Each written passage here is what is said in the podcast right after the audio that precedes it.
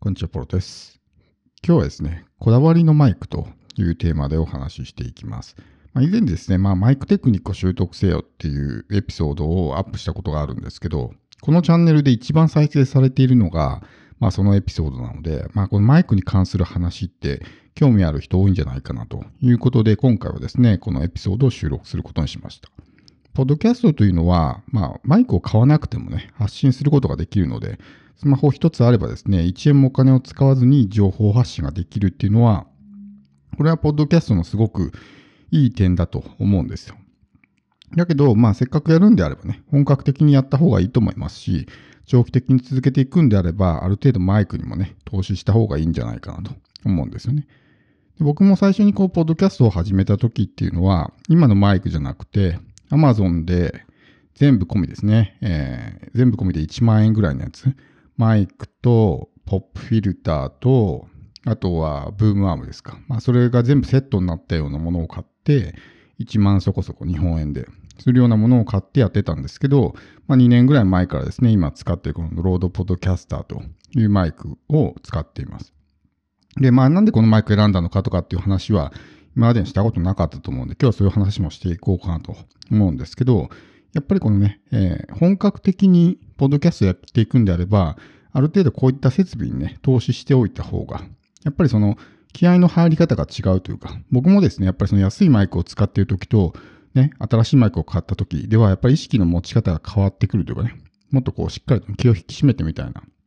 感じになりましたし、まあ、人によってはね、このポッドキャストの発信が続かないっていう人は、ある意味そこにね、マイクに投資をして、こう、サンクコストみたいな感じにする。これだけお金を使ったから途中でやめるのはもったいないみたいな、まあ、そういう状況を作るためにある程度高いお金をね、そこに投資するっていうのは、まあありなんじゃないかなと思うんですよ。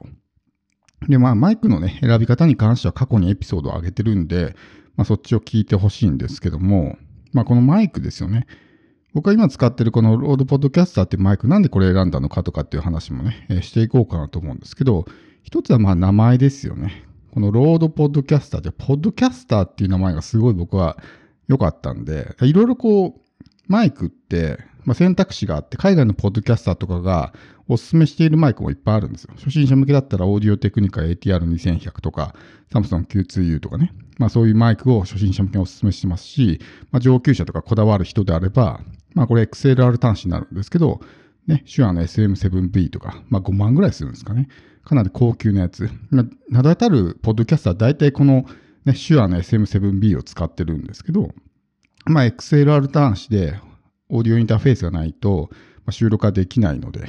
なので、まあちょっとなかなかね、えー、初心者には手が届きづらいところがあるかなと思いますし、あとはまあ Blue Yeti ですね。これはまあコンデンサーマイクになるんですけど、まあこれはあの初心者とかにね、お勧めしているポッドキャスターが多いと。で、大体このあたりが、まあ、おすすめマイクとして紹介されてるんですけど、まあ、その中でもなぜ僕はこのマイク、 Rode Podcaster を選んだのかっていうのは、一つは名前ですよね。なんか、ポッドキャスターっていう名前がすごい気に入ったというか、だからもうこれ一択みたいな感じだったんですけど、あとは、USB 端子だったっていうのも大きいんですね。XLR 端子だと、オーディオインターフェースを別に準備しないといけないし、オーディオインターフェース結構高いですしね、場所も取るんで、まあ、そこまでね、なんていうんですかね、本格的にというか別にサウンドクリエイターでも何でもないし、まあそこまではいいかなみたいな感じで、まあ USB のね、端子のやつがいいなってことで、ちょうどこのロードポッドキャスターがね、まあ USB だったんで、これと似たようなやつに Rode Procaster っていうのがあるんですけど、ちょっと黒でマットっぽい感じのやつは、これは XLR 端子なんですね。デザインというか色使いとしては僕はその Rode Procaster の方が好きなんですけど、まあでもそっちはね、XLR 端子だし、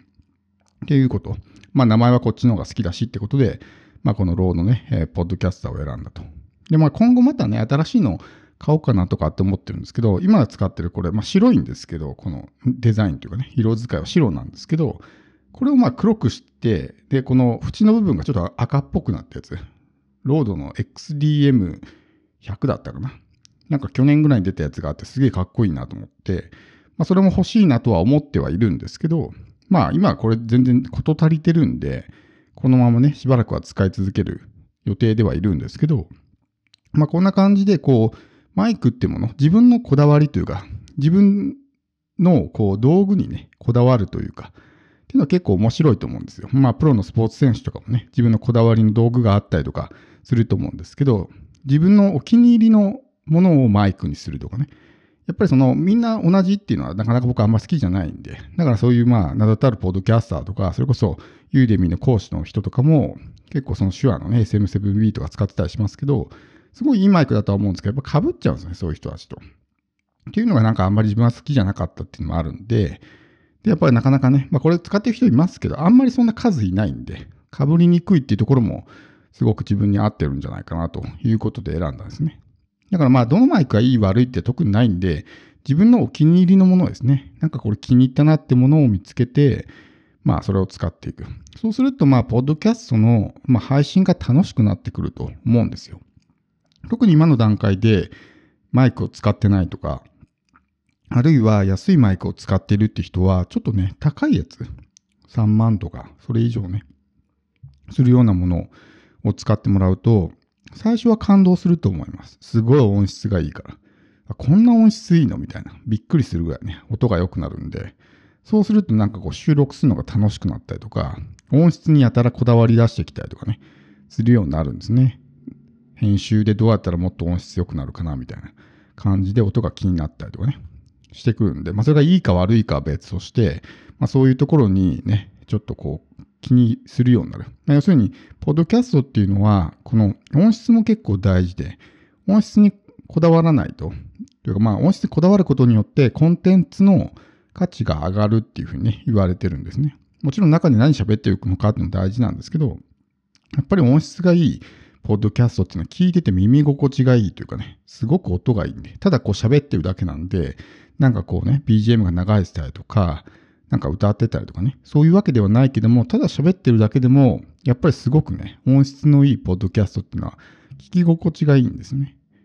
だからそういった意味でもやっぱりマイクにこだわるというか、やっぱりマイクの限界というものがあるから、どうしても安いマイクだといい音質が出せなかったりとかっていうのはあると思うんで、逆にいいマイクを使えば編集なんかしなくても、そもそもマイクがいいから、ね、すごく音質がいいとかっていうのがあるんですね。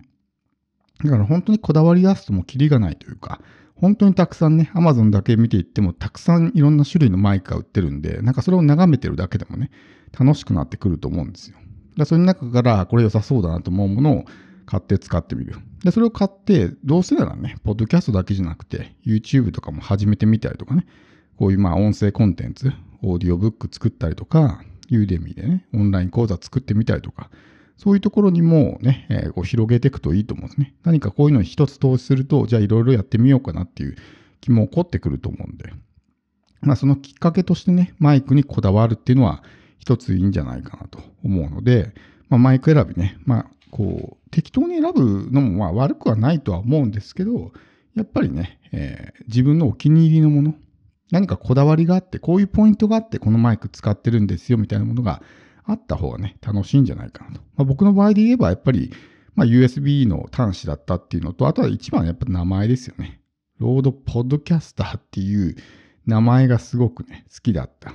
で、まあ、それでこれを選んだっていうのはあるんですけど、まあ、今後こと、これをね、ずっと使い続けるか、また別物に変えるのかっていうのはね、今後次第だとは思うんですけど、そういった感じで、もう一度こういうね、まあ、いいマイクを使って音がいいものを選んでしまうと、もうこれ以上ダウングレードできなくなってしまうっていうね、まあそういうデメリットもあるんですけど、まあただすごく発信は楽しいですし、まあ長期的な目で考えるとね、何年も使い続けていくってことを考えたら、そんな大したコストにはならないので、まあその分いっぱい自分が発信してね、元を取ればいいだけの話だから、どんどんどんどんね、やっていこうっていう気になると思うんですね。やっぱりそこの気の持ち方というか意識の持ち方、やっぱり自分も安いマイクを、ま、使っている時と高いマイクに変えてからでは、やっぱりね、こう意識が変わってきたというか、よりこう真剣に向き合うようになったというかね、っていうような感じが自分でもあるので、やっぱりね、そういうところで、安い道具を使っているとセルフイメージも上がりにくいですけど、いい道具を使っているとセルフイメージも上がってきたりとかね、まあ、そういう効果もあるんで、まあもしね、ポッドキャストやっていく上で長く続けていこうと思うんであればですね、ちょっといいマイクをね、使ってみるのもいいんじゃないかなと思います。